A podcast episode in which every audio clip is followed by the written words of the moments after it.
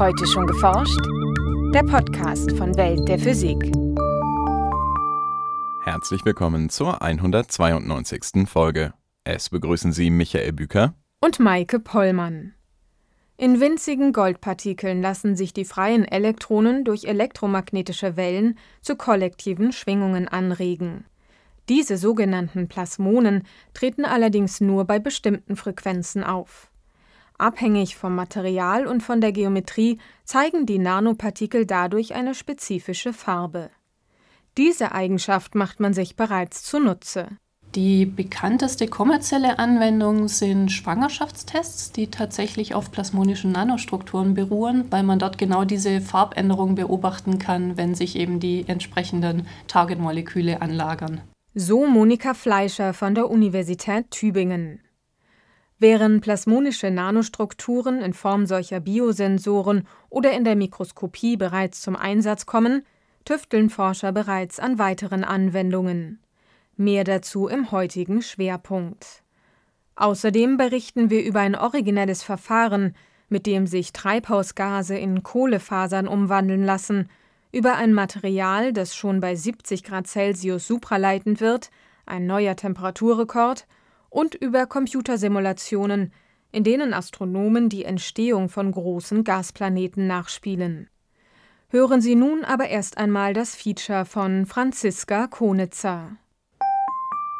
Sichtbares Licht lässt sich als elektromagnetische Welle beschreiben. Physikalisch betrachtet handelt es sich dabei um gekoppelte elektrische und magnetische Felder, die entlang der Ausbreitungsrichtung mit einer bestimmten Frequenz schwingen Trifft eine elektromagnetische Welle auf Materie, kommt es zu Wechselwirkungen. Man kann sich jetzt vorstellen, dass die Elektronen in zum Beispiel einem Nanopartikel das elektrische Feld spüren. Das hat eine gewisse Polarisierung, hat also einen Pluspol und Minuspol relativ zum Partikel. Und die Elektronen folgen diesem äußeren elektrischen Feld, sammeln sich dadurch an einer Seite an. Und wenn das äußere Feld umgepolt wird, wird dementsprechend auch die Polarisierung im Partikel umgepolt. Erklärt Monika Fleischer von der Universität Tübingen. Durch das schwingende elektrische Feld der elektromagnetischen Wellen werden auch die Elektronen im Nanopartikel zu Schwingungen angeregt. Diese Schwankungen in der Ladungsträgerdichte sind quantisiert. Sie weisen also keine beliebigen, sondern nur bestimmte Schwingungsfrequenzen auf. Abhängig ist diese sogenannte Plasmafrequenz unter anderem von der Elektronendichte. Die quantisierten Schwingungen der Elektronen Physiker bezeichnen diese als Plasmonen, treten nur dann auf, wenn die Frequenz der einfallenden elektromagnetischen Strahlung kleiner oder gleich der Plasmafrequenz ist. Darüber hinaus absorbieren und streuen die Nanopartikel bei einer bestimmten Frequenz, die unter anderem von ihrer Geometrie abhängt, Licht sehr effizient, weshalb Wissenschaftler in diesem Zusammenhang auch von Plasmonenresonanz sprechen. Die Arbeitsgruppe um Monika Fleischer erforscht Plasmonen in Nanopartikeln ein Nanometer ist ja ein Milliardstel Meter, also 10 hoch minus 9 Meter. Und wir bewegen uns bei etwa 10 Nanometern bis wenigen hundert Nanometern. Und die Partikel bestehen aus Gold und manchmal auch Silber. Der Vorteil von Gold und Silber ist, dass die optischen Eigenschaften, sprich die Plasmonenresonanz, im sichtbaren Wellenlängenbereich liegt. Das heißt, dort kann man mit sichtbarem Licht arbeiten. Bei der Bestrahlung mit Licht absorbieren die Nanopartikel gewisse Wellenlängen, während andere Wellenlängen reflektiert bzw. gestreut werden und dem Nanopartikel so eine spezifische Farbe verleihen. Um welche Farbe es sich dabei handelt, hängt vom verwendeten Material sowie der Größe und Form der Partikel ab. So können zum Beispiel Goldnanopartikel in verschiedenen Farben leuchten.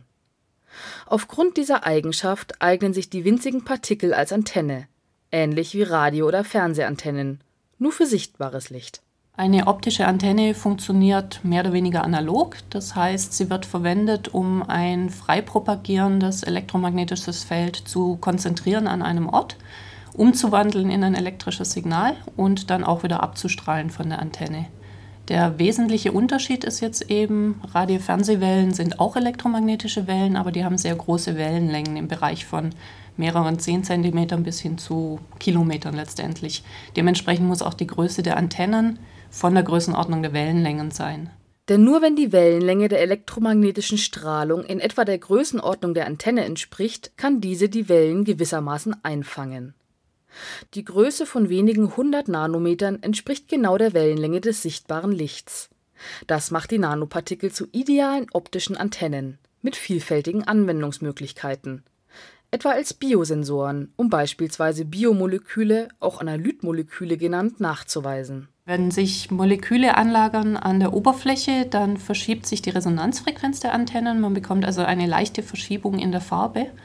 Wenn die Oberfläche jetzt spezifisch funktionalisiert wird, zum Beispiel mit Erkennungsstrukturen für bestimmte medizinische Anwendungen, dann kann man eben auch spezifisch detektieren, ob die entsprechenden Analytmoleküle vorhanden sind, indem man die Anbindung beobachtet. Ein solcher Biodetektor findet sich beispielsweise in Schwangerschaftstests in Form von Goldnanopartikeln, an denen spezielle Antikörper angeheftet sind. Finden sich im Urin einer Frau nun die für eine Schwangerschaft charakteristischen Hormone, docken diese an die Antikörper an. In der Folge nehmen die Nanopartikel eine rote Farbe an und es erscheint ein roter Streifen auf dem Test.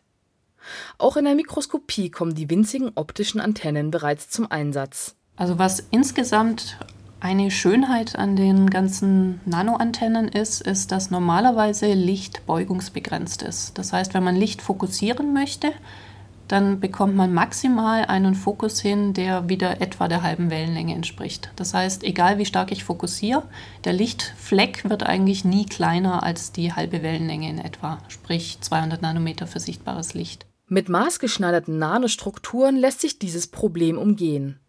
Das Team um Monika Fleischer fertigt dazu spezielle Gold-Nanokegel, deren Spitze einen Durchmesser von lediglich 10 Nanometern hat. Mit den optischen Antennen kann man das Licht jetzt mehr oder weniger anbinden an die Oberfläche und dadurch eben auch auf Flächen bringen, die bestimmt werden durch die Abmessung der Struktur und nicht durch den freien Fokus des Lichts.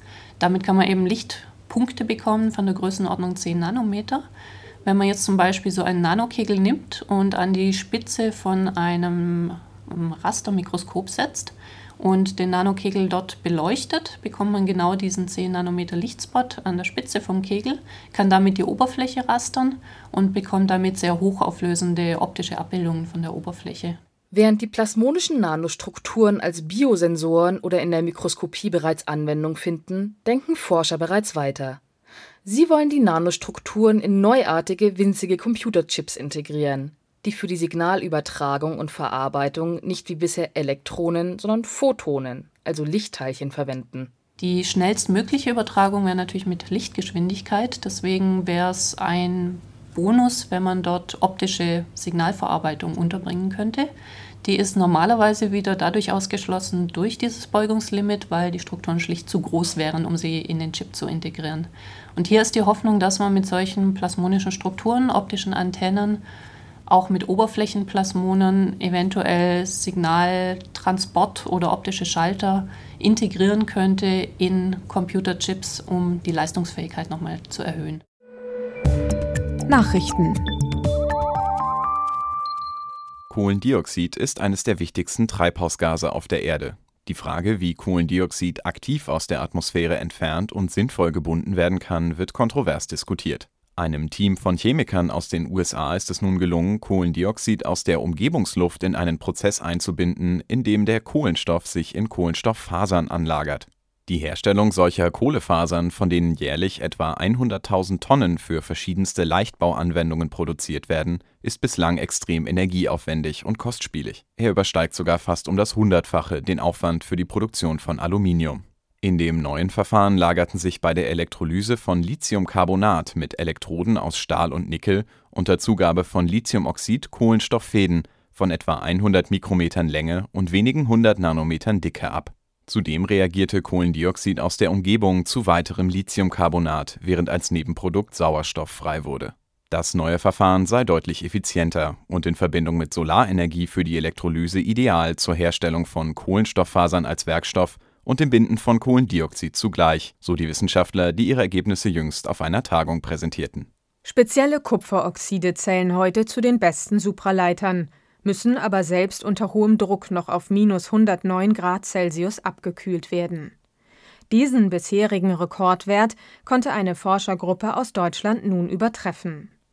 Wie sie in der Fachzeitschrift Nature berichten, geht eine Schwefelhydridverbindung schon bei minus 70 Grad Celsius in den supraleitenden Zustand über und leitet elektrischen Strom verlustfrei. Für ihre Experimente wählten die Wissenschaftler um Alexander Drozdov von der Universität Mainz allerdings keine herkömmliche Metallverbindung. Ihre Ausgangssubstanz war Schwefelwasserstoff.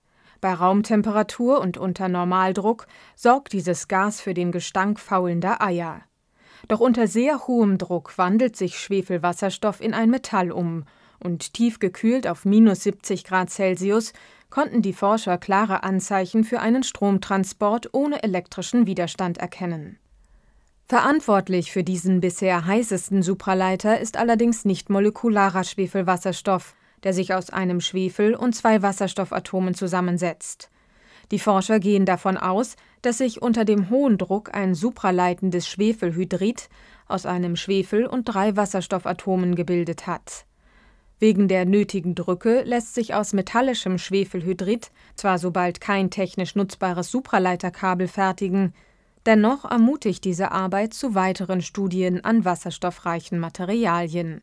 Ein neues Simulationsmodell, das von Planetenforschern in den USA entwickelt wurde, ist erstmals in der Lage, die Bildung von Gasplaneten im Sonnensystem realistisch nachzubilden. Bisherige Versuche, die Entstehung solcher Riesenplaneten am Computer nachzustellen, führten zu Ergebnissen, die allen Beobachtungen widersprachen. Aktuelle Modelle gehen davon aus, dass Gesteinsbrocken in der Entstehungsphase eines Planetensystems zusammenklumpen und mit einer Masse von etwa dem Zehnfachen der Erde schließlich Gas aus ihrer Umgebung anlagern, das die Hülle des fertigen Gasplaneten bilden wird. Bisherige Simulationen, die vom frühen Vorhandensein mehrerer hundert Kilometer großer Gesteinsbrocken ausgingen, hatten dieses Ergebnis aber nicht reproduzieren können. Die Wissenschaftler, die ihre Arbeit nun im Fachblatt Nature vorstellten, ließen in ihrer neuen Simulation die Gesteinsbrocken deutlich langsamer entstehen nämlich über 400.000 statt wie bisher über 1000 Jahre. Unter diesen Voraussetzungen entstanden in einem nachgestellten Sonnensystem stets ein bis vier Gasriesen, was unserem eigenen Sonnensystem, in dem es tatsächlich vier Gasplaneten gibt, gut entspricht.